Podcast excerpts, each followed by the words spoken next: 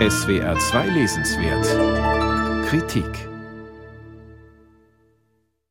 Der Titel von Colin Crouchs Buch Postdemokratie Revisited meint das nochmalige Überdenken der Postdemokratie. Diese gleichnamige Publikation, so der Autor, sei eine Warnung, eine negative Utopie gewesen. Zu einem Gutteil wären aber die beschriebenen Demontagen demokratischer Strukturen in den Folgejahren tatsächlich eingetreten, und das sei wahrlich kein gutes Zeichen. Die Hauptgründe dafür nennt Crouch beim Namen. Die Banken- und Finanzkrise von 2008, die darauffolgende Eurokrise, die durch Globalisierung und Immigration ausgelöste Fremdenfeindlichkeit und die Bedeutung der sozialen Medien deren Ziele selbst für ausgefuchste Soziologen wie Crouch nicht leicht zu ermitteln sind. Für den heute 77-jährigen Autor sind demokratische Werte wie Meinungsfreiheit, aktive Partizipation an der politischen Meinungsbildung und Teilhabe an der wirtschaftlichen Entwicklung an sich unverhandelbar.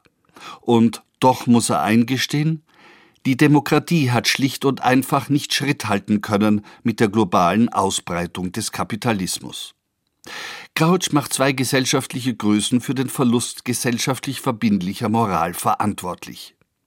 Zum einen hätten Politiker sich von ihrer Basis, also von der Bevölkerung, abgewandt und die Nähe zu globalen Wirtschaftseliten gesucht. Zum anderen sei durch den schwindenden Einfluss der Kirchen eine moralische Schwächung zu verzeichnen. Das ist nicht gänzlich neu, aber Crouch zeigt genau auf, anhand von Beispielen und Grafiken, wie sich die Situation verschärft hat. Die Europäische Union wird dabei relativ positiv bewertet, da sie auch Sozialstandards und Menschenrechtsfragen in ihrer Agenda führt.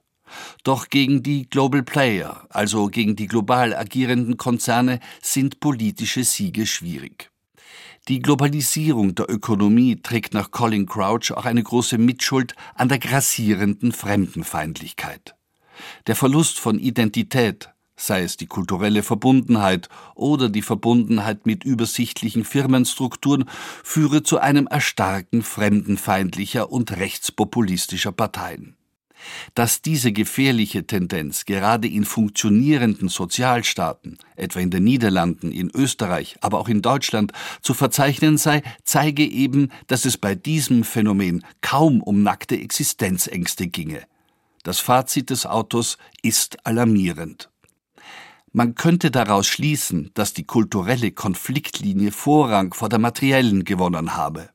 Wenn dem so ist, erleben wir gerade einen epochalen Bruch mit der Demokratiegeschichte des 20. Jahrhunderts. Colin Crouch zeigt auf eine Wunde der Demokratie, die nicht unbedingt im Fokus der Debatten liegt. Bildung wird kapitalistisch instrumentalisiert, will heißen, in vorgegebenen Bahnen gilt es, bestmögliche Abschlüsse zu erzielen, um sodann Jobs mit hohen Einkünften zu bekommen. Somit entstünde eine Klasse formal gebildeter, die weder eigenständig noch widerständig zu denken gelernt hätten. Was also tun angesichts solch postdemokratischer Verhältnisse? Gerade auf ein selbstständiges und verantwortliches Denken wird es in Zukunft ankommen. Wie schon in den vorigen Publikationen verteidigt Colin Crouch seine Idee einer Bürgergesellschaft. Bürger, die sich innerhalb demokratischer Strukturen zur Wehr setzen, ob bei Wahlen, Demonstrationen, im Beruf oder in sozialen Netzwerken. Und die Kräfte, auf die Crouch zählt, formieren sich, etwa in Sachen ökologischer Umweltpolitik. Sein Buch Postdemokratie Revisited ist kein Revolutionsmanifest, sondern eine Bestandsaufnahme des Status quo wichtig für all diejenigen, die ihre demokratische Gesinnung noch nicht an den Nagel der Geschichte gehängt haben. Colin Crouch, Postdemokratie Revisited, Edition Surkamp. Das Buch hat 278 Seiten und kostet 18 Euro.